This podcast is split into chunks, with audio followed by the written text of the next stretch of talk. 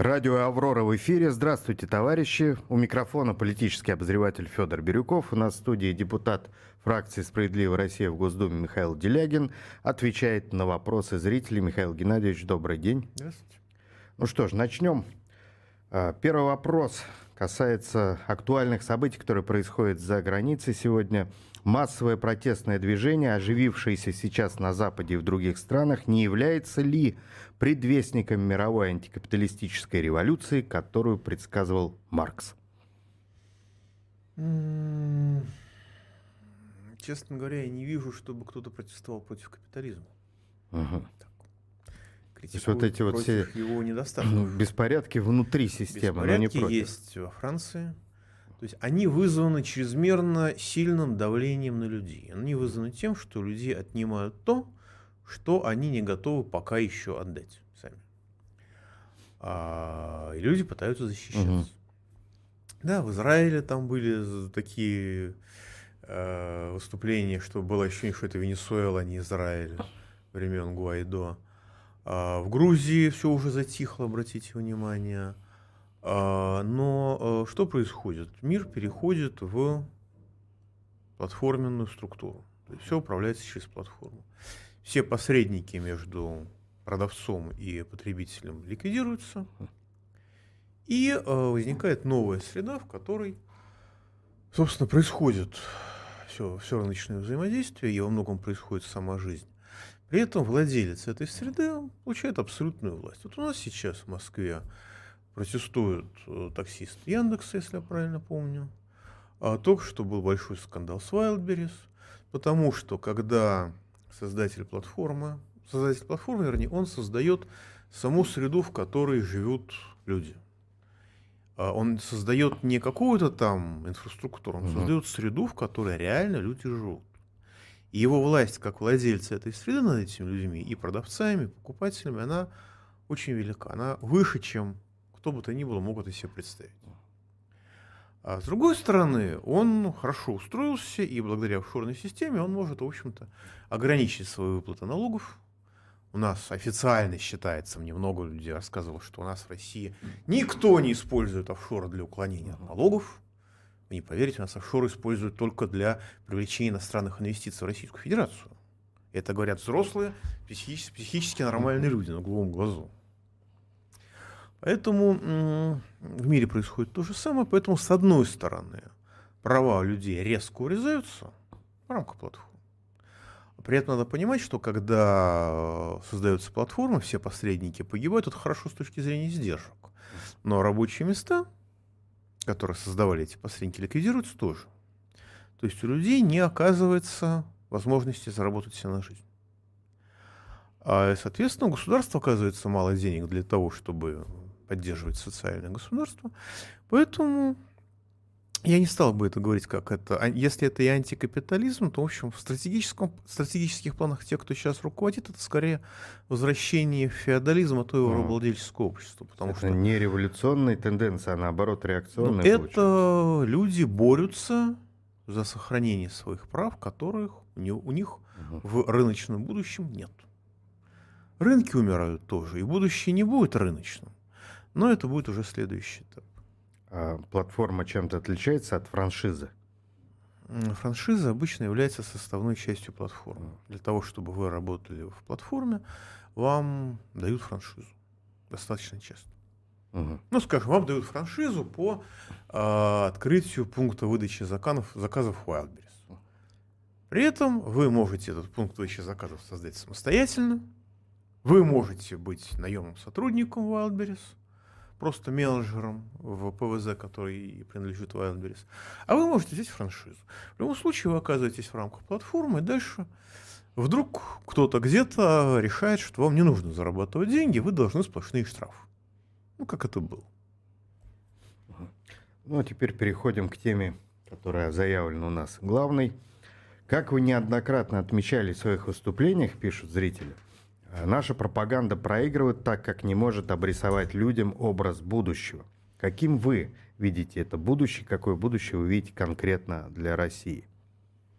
Знаете, сейчас мы находимся в периоде перелома. В этом году по-хорошему, в следующем году по-плохому. Экономическая модель, созданная под прикрытием Гайдара, Чубайса и Ясина, она рухнет, она сломается. В этом году есть время, чтобы перейти, заменить ее, чтобы перейти от разворовывания страны, разграбления страны, убийства страны к ее созиданию по-хорошему, путем смены социально-экономической политики. Если это время будет упущено, ну, оно будет, будет разрушаться само. Но какая модель должна прийти на смену? Или это один вопрос, а второй вопрос, а какую модель могут э, поставить те, кто сегодня у власти? Нет, Их те, же, кто они сегодня же у власти, не могут никакую модель поставить, вы не переживайте. Они создали платформенное управление. В рамках платформенного управления они поставили в качестве не поддающихся изменению внешних параметров а нормативы гайдаровской модели uh-huh. изменить не могут. Не потому что жулики, не потому что либералы, хотя многие жулики либералы, но хотя не все, а потому что в их мышлении однажды принято решение, принято навсегда. Оно не может э, никак корректироваться. Потому что в математической модели, они вообще тут все математикой, э, вы принимаете некоторые параметры, дальше вы оптимизируете ситуацию в рамках этих параметров, но менять параметры вы уже не можете. Это было очень забавно, когда я это понял. Вот, поэтому здесь никаких иллюзий не надо питать. А будущее это социальная платформа, которая носит принципиально нерыночный характер, потому что в платформе места для рынка нет. В платформе вы взаимодействуете с другими людьми, э, но даже если вы супер-супер-супер бизнесмен, вы не можете э, заработать слишком много. А поэтому люди живут ради творчества, ради саморазвития, как, собственно, когда-то мечтали про коммунизм. Угу. Вот. Но это будущее, которое мы увидим, в котором мы, в котором мы окажемся, но до него еще достаточно далеко. Вот эта платформенная система, это какое-то извращение идеи либертари... Э, либертарианства изначально? Mm. Ну, либертарианство — это идея абсолютной свободы. Да. Естественно, идея свободы капитала, свободы переходит, переходит в свою противоположность вполне диалектически. А платформа — это идея технократическая, идея технологическая. Зачем мне посредник, когда я могу через интернет связаться с потребителем напрямую? Зачем мне министерство, когда государство может распределять социальную помощь напрямую? И так далее. Но это государство уже или что-то другое получается? В бизнесе это бизнес, в государстве это государство. При этом, естественно, бизнес хочет быть сильнее государства. Государство, государство это пока ситуация вполне устраивает, но я думаю, что она будет меняться. Уровень самостоятельности бизнеса и решимости защищать свои права, он уже отличается в России и в других странах, допустим, в западных странах. Вы знаете, если смотреть, скажем, на немецкий бизнес, то не особо. Немецкий бизнес даже не пытался защищать свои права, он даже не пищал, когда американские хозяева Германии сказали немецкому бизнесу, что вы должны уехать в Германию, уехать из Германии в Штаты или сдохнуть в Германии, только небольшая часть осмелилась убежать в Китай. Остальные взяли под козырек и стали делать то, что им сказали. Другое дело, что есть фонды фондов, и это как бы глобальные финансовые спекулянты, которые над государствами. Есть цифровой капитал, которому очень не понравилось, что, так сказать, грубо говоря, Конгресс там нагибает Фейсбуку. Mm-hmm. А, причем обратите внимание, что в Фейсбуке уже ничего не слышно. Все, они, рас... они попытались построить, ну, это запрещено раз мета, они попытались построить а, какую-то параллельную, цивили... э, параллельную среду, параллельную цивилизацию, и на этом, собственно говоря, все и закончилось. Они облажались, в общем. А, может быть, у них что-то еще будет получаться, но пока это довольно тупо. И... они тоже ввели достаточно тоталитарные внутренние правила. Нет, они абсолютно тоталитарны, да. потому что когда вы создаете платформу, вам теоретически не с кем советоваться. У вас механизмы обратной связи работают только для а, оптимизации в рамках заданных mm. алгоритмов. Но сами заданные алгоритмы под вопрос, под, под сомнение ставиться не могут. Этим отличается платформа от демократии она принципиально не демократична. Вот, то есть вы можете обсуждать, как улучшить данную стройку, но вы не можете, вы можете даже остановить. но вы не можете остановить вид, соответствующий вид деятельности как таковой. Социальная сеть, которая пред, предлагалась как э, пространство абсолютной свободы и вот создание возможностей а Мы сейчас живем уже в постинформационном мире, потому что эта самая абсолютная свобода, она перешла, переросла в свою противоположность, абсолютный диктат. И э, свобода информации обернулась жесточайшим запретом на информацию. Так что можно говорить, что в 2020 году с коронавирусом мы перешли в постинформационный мир. Я даже сейчас книжку выпущу, я думаю, через пару месяцев, называется «После информации». Там остается что? Пропаганда и фейки? Два основных вида постинформационного Подождите, продукта. это один вид продукта. Чем принципиально пропаганда отличается от фейков? Ну, пропаганда, скажем так, официальный носит характер, а фейки контрофициальный. А, то есть, подождите, то есть то, что американцы официально рассказывают про нас. А мы про них, это пропаганда. Ну, то есть, получается, относительно все, да? Не, нас, нет, на самом деле, у меня хорошая есть идея в рамках вот этого вот взаимодействия.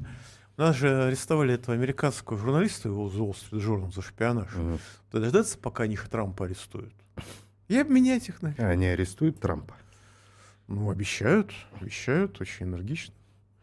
Но если, конечно, его не убьют при попытке бегства. Mm, то есть вы все-таки предсказываете какой-то негативный сценарий для ну, Трампа? Нет, он второй раз он, ну, может, конечно, стать президентом второй раз, но это опасность, которая слишком хорошо осознается правящей тусовкой в Америке. Uh-huh. 9 грамм дороже стоит дешевле, чем еще 4 года.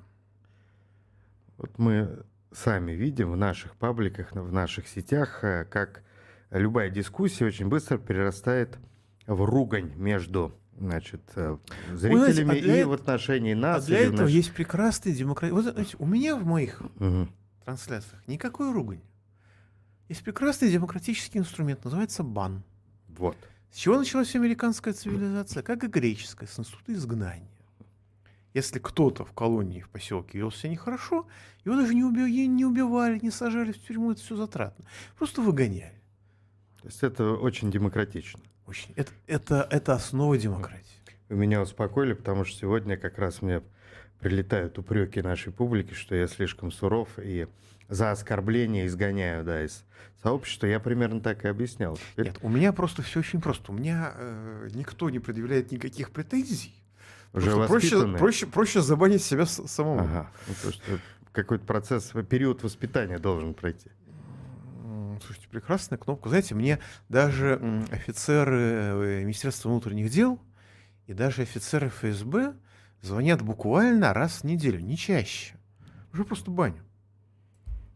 Вот как вы думаете, лозунг свободы, который так э, бездарно э, про Фукали либералы, и от которого уже отказалась официальная власть, он может быть э, взят на знамена сегодняшними левыми, как актуальный лозунг. Может, только, понимаете, левые тоже неоднородны. Левые консерваторы, которые сейчас разрушают Америку, они же, видите, левые либералы, mm они же левые. Они же левые. А просто левые, которые выродились в ЛГБТ-повестку и в расизм. Только черные, а не белые. Начиналось-то все вполне пристойно за права человека. Поэтому левый консерватор. Да, конечно. Свобода — это самая консервативная ценность. На Западе и правой меняются, допустим, известная, вот, сейчас э, известная шотландская национальная партия, которую возглавил выходец из Пакистана, она и полеве, полевела со всеми западными последствиями. Э, выражение «шотландский националист» звучит теперь для нас немного комично. Но если брать российскую ситуацию, у нас левое, наверное, зеркальное отражение. Подождите, если Англией управляют немцы, а королевская династия, она немецкая.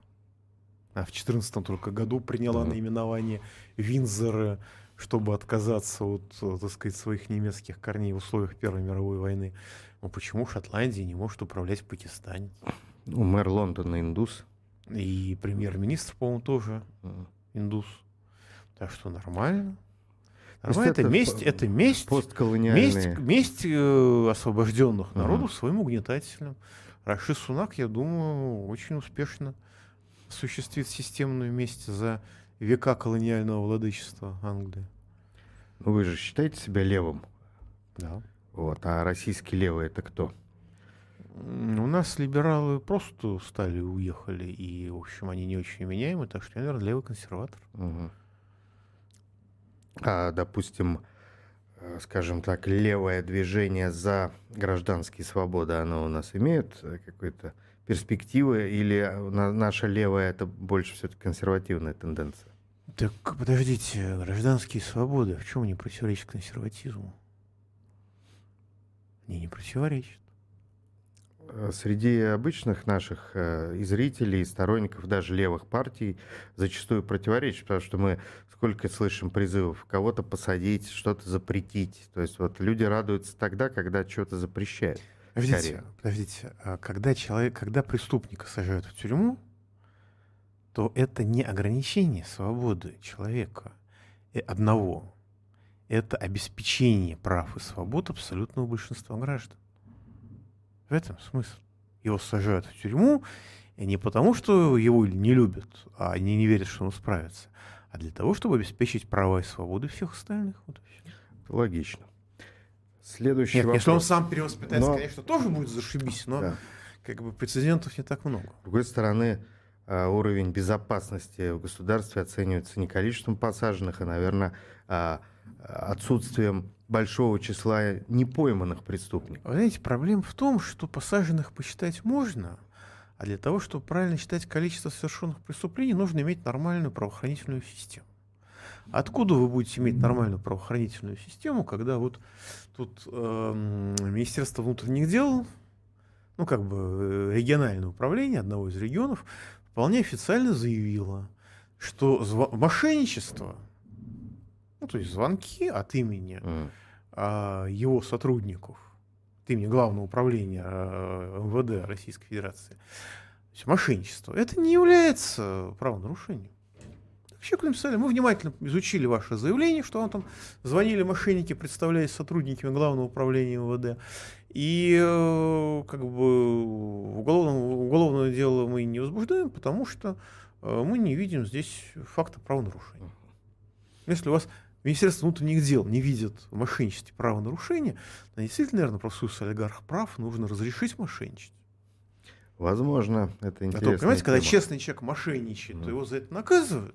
А когда какой-нибудь э, серийный уголовник мошенничает, это, видели, не состав преступления. Что, поло... что дозволено Юпитера, не дозволено быку? Что дозволено украинцу, не дозволено гражданам Российской Федерации. А теперь вот э, про некоторые другие страны. А, вас спрашивают. Известный американский политолог и основатель аналитического центра Стрэдфорд Джордж Фридман предсказал, что Турция и Польша станут сверхдержавами и разделят между собой Россию и Европу. При этом Дальний Восток отожмут себе Китай и Япония. Как вы оцениваете такие прогнозы? Стоит ли их опасаться? Знаете, года два уже назад я про этот фейковый центр почти ничего не слышал. А так посмотрите, а сколько его прогнозов реализовалось? Ну, так просто. Геополи... По, по, по поводу геополитических переделов? Да, да, да, по-моему, никакие.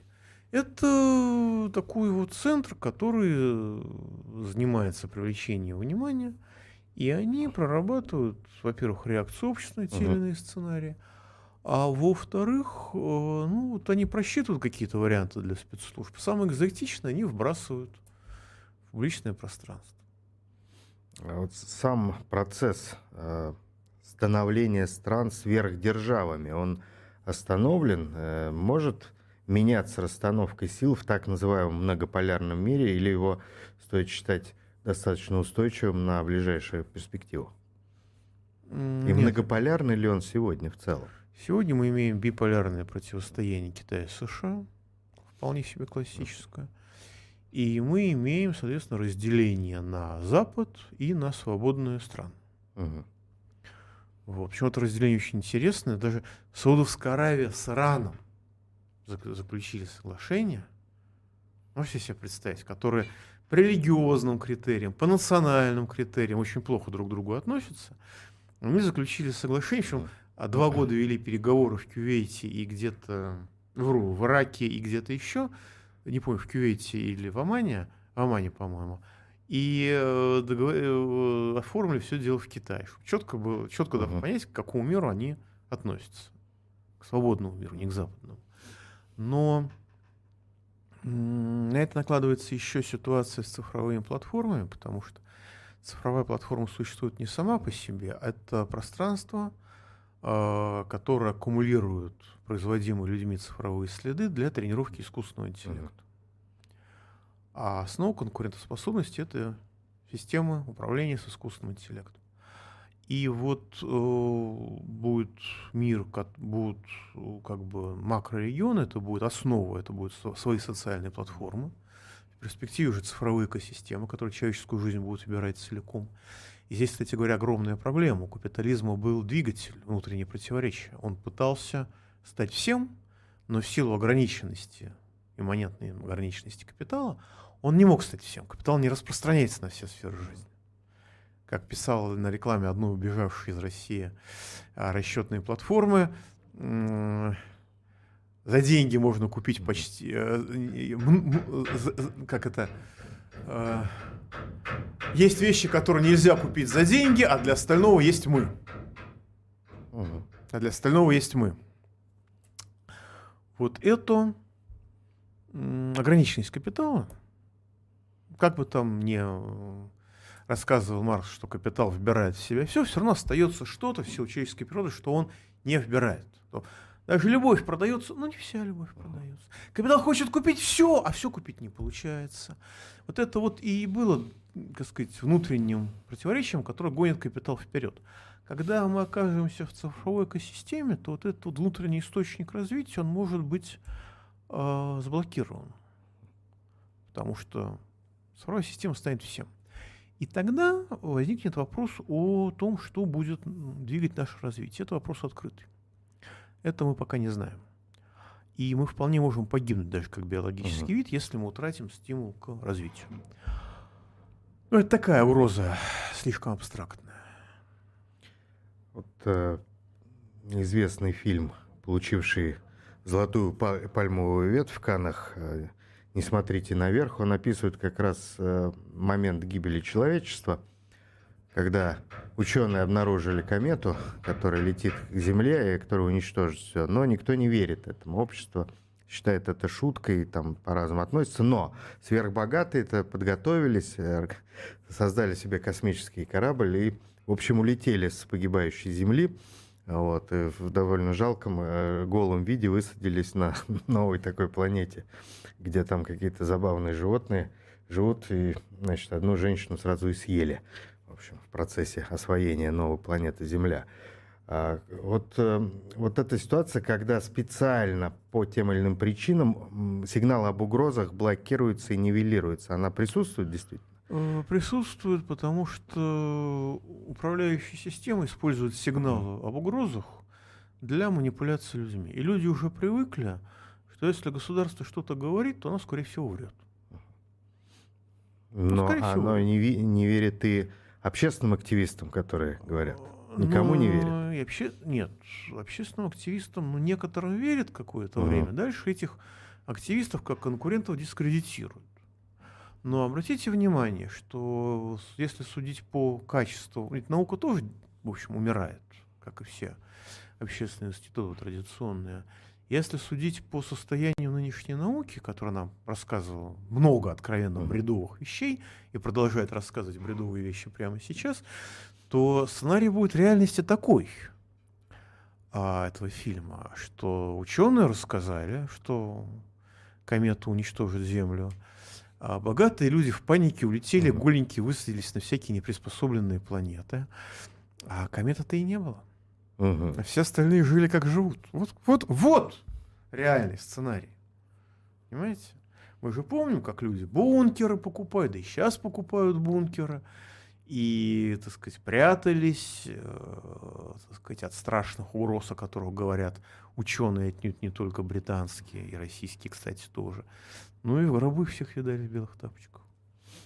Буквально на днях один из представителей научного сообщества, как он себя отрекомендовал, э, вот мне прямо говорил, что у ученых всего мира есть э, четкие доказательства, что при сохранении нынешнего порядка управления планетой мы все в скором времени исчезнем как вид. Говорит, никто не хочет слушать, политики не хотят слушать, бизнесмены не хотят, Студию никому не интересно. студию доказательств. Понимаете, они есть. Расскажите. Понимаете, на самом деле, на самом деле, э, скажем так, когда же человеческий геном крайне изменчив. Когда стали делать вот это вот полное, полное описание генома, неожиданно оказалось, что геном человека меняется в течение жизни.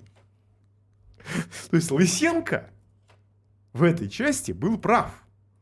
А несчастные генетики, которых клеймили как морганистов и весманистов, они оказались неправы. Вот, то есть мы совершенно не представляем себе возможности человеческого организма на самом деле. Мы совершенно не представляем себе работы человеческого мозга. В принципе. Мы очень слабо представляем себе нашу собственную физиологию. Это очень механистическое представление.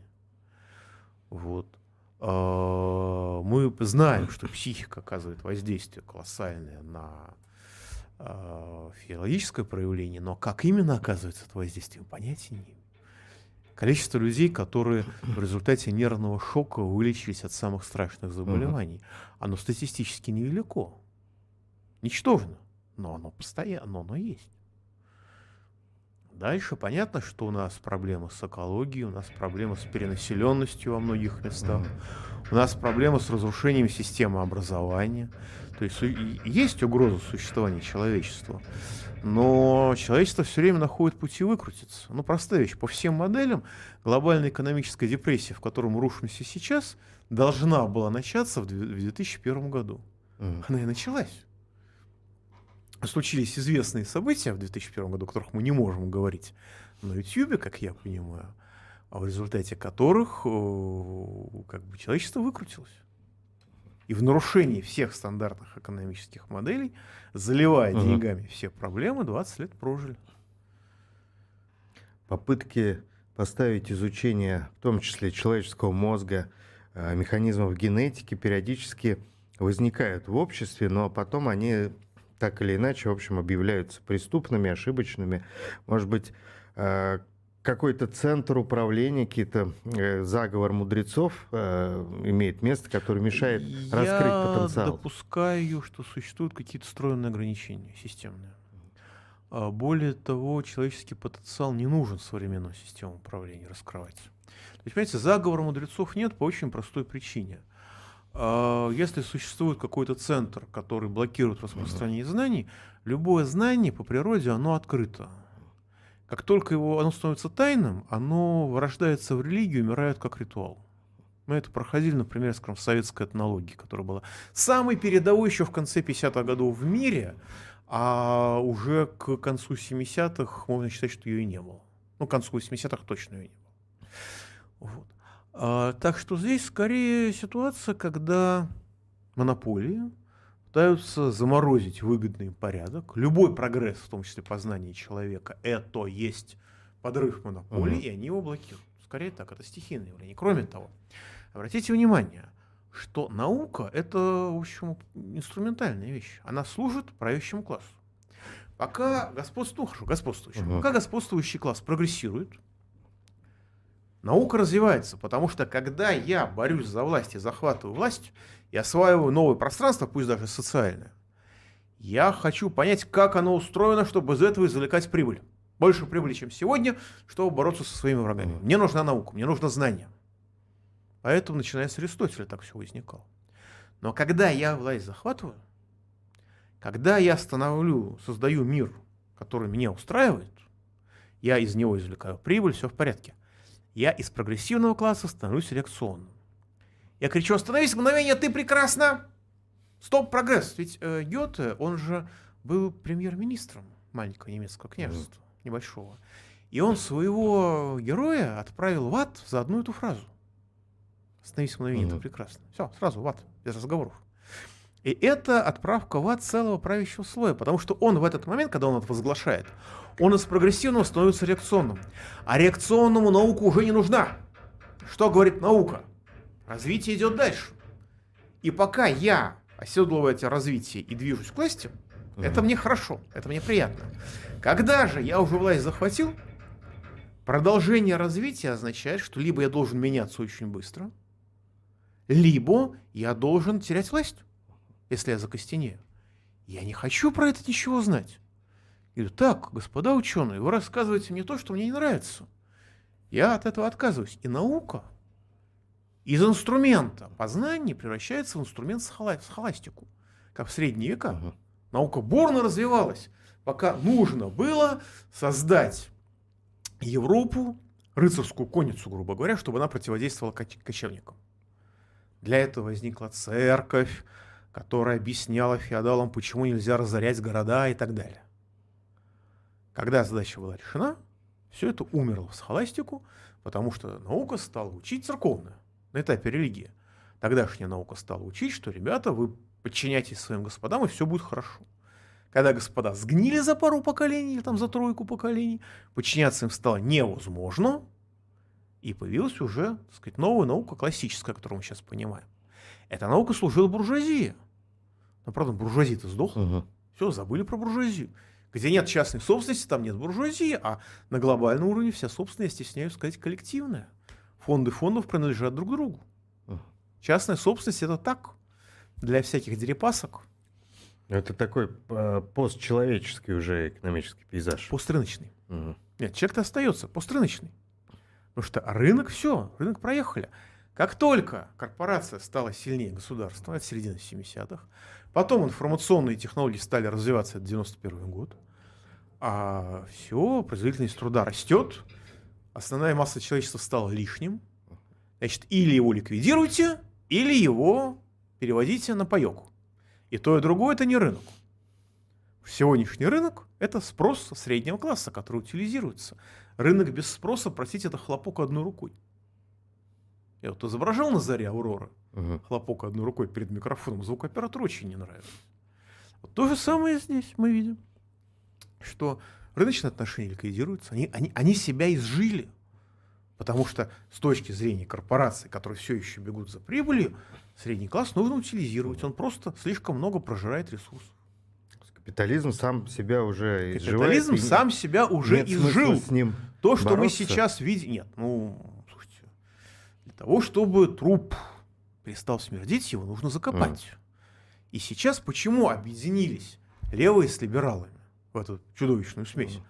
Потому что э, как бы нужно как-то ликвидировать все это хозяйство этот вот капитализм. Другое дело, что они, естественно, первая попытка ведет к зверству, к расчеловечиванию. Угу. Вот мы сейчас станем киборгами, киборгами, э, как там товарищ Харари, все эти трансгуманисты. Угу. Сейчас мы станем бессмертными, потому что будем менять наши протезы раз э, в 50 лет. Но протезы-то вы будете менять раз в 50 лет, а мозг-то это же не протезы, это же другой функционал угу. совсем. Вот это непонятно. Но э, наука традиционная, она служила буржуазии. А буржуазия с прогрессивного класса.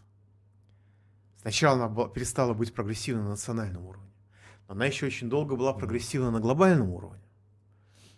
Что такое прогресс? Это освобождение человека от давления среды.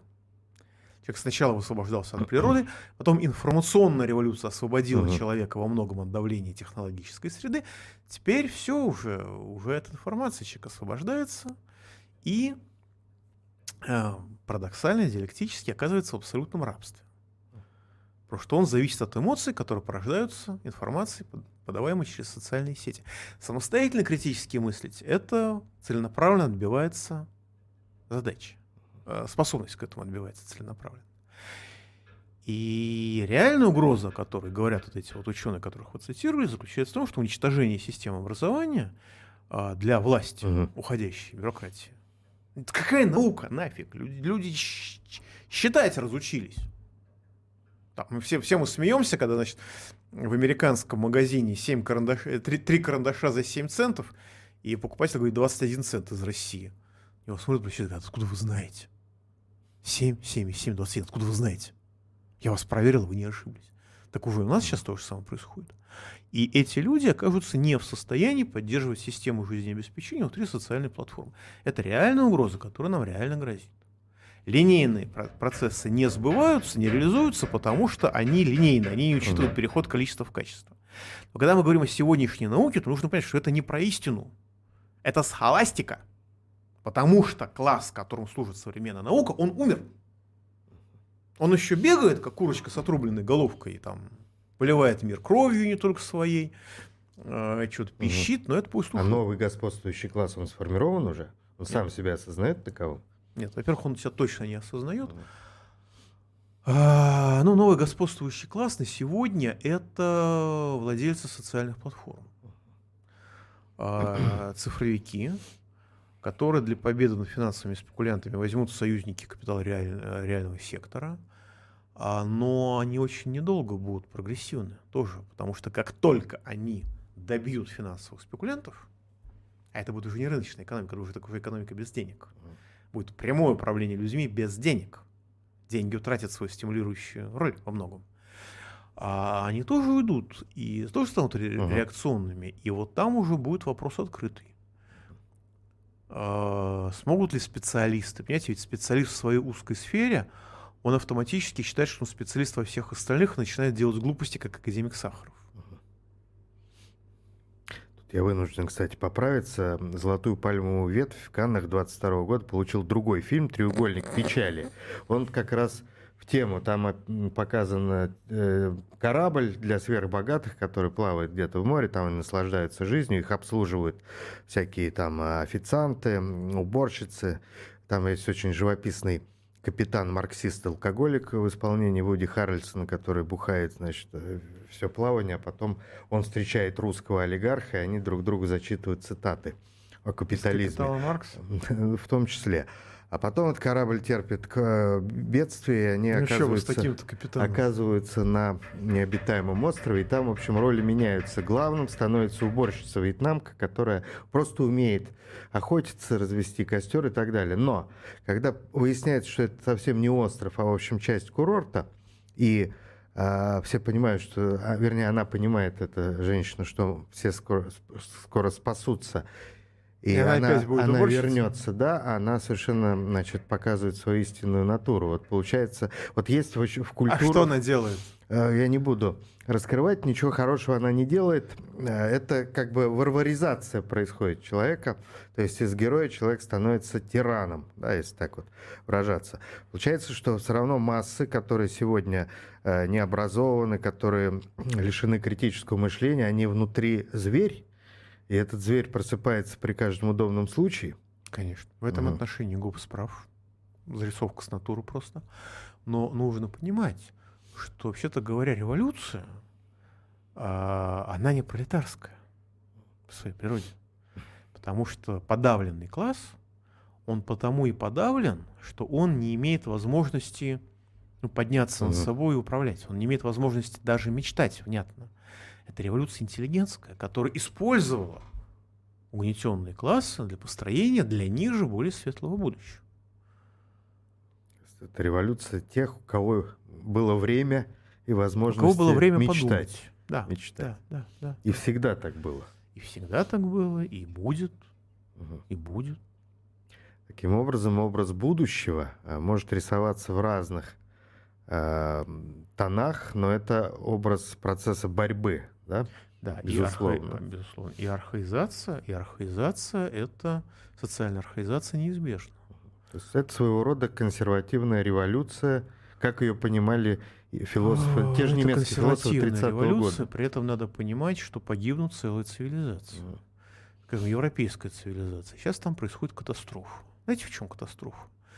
А, талибы, которые опять пришли к власти в Афганистане, они опять как в прошлый раз, запретили производить опиум, запретили выращивать мак. Угу. Тогда-то американцы их победили в 2001 году, просто перекупив племенных вождей, во-первых, за наличку, во-вторых, за разрешение э, выращивать опиум для уничтожения конкурентов. Европы в первую очередь, и нас во вторую. Европа сейчас переходит на фентанил, извиняюсь. Это тяжелейший наркотик, в 50 раз страшнее героина и так далее, и так далее, и так далее. Химический опаньки. А учитывая степень невменяемости а, левых либералов, вполне возможно, может быть, что, как, что будет как в Канаде, где разрешили легкие наркотики, а, с одной стороны, исходя из необходимости пополнить бюджет, а с другой стороны, исходя из прав человека. Угу. А, по-моему, в Британской Колумбии Если человек подошел к полицейскому, потребовал у него дозу героина, полицейский обязан ему выдать эту дозу героина. Это национальная традиция? А, э, это не традиция. Это не традиция. В, э, в Канаде никогда не выращивали опиумный мак. Он там, прости господи, не растет. Вот. Это саморазрушение цивилизации.